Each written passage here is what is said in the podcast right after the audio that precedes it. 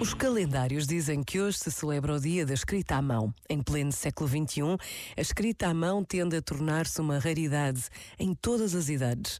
Mas a verdade é que não podemos perder esta capacidade que nos identifica de uma forma única e sempre pessoal.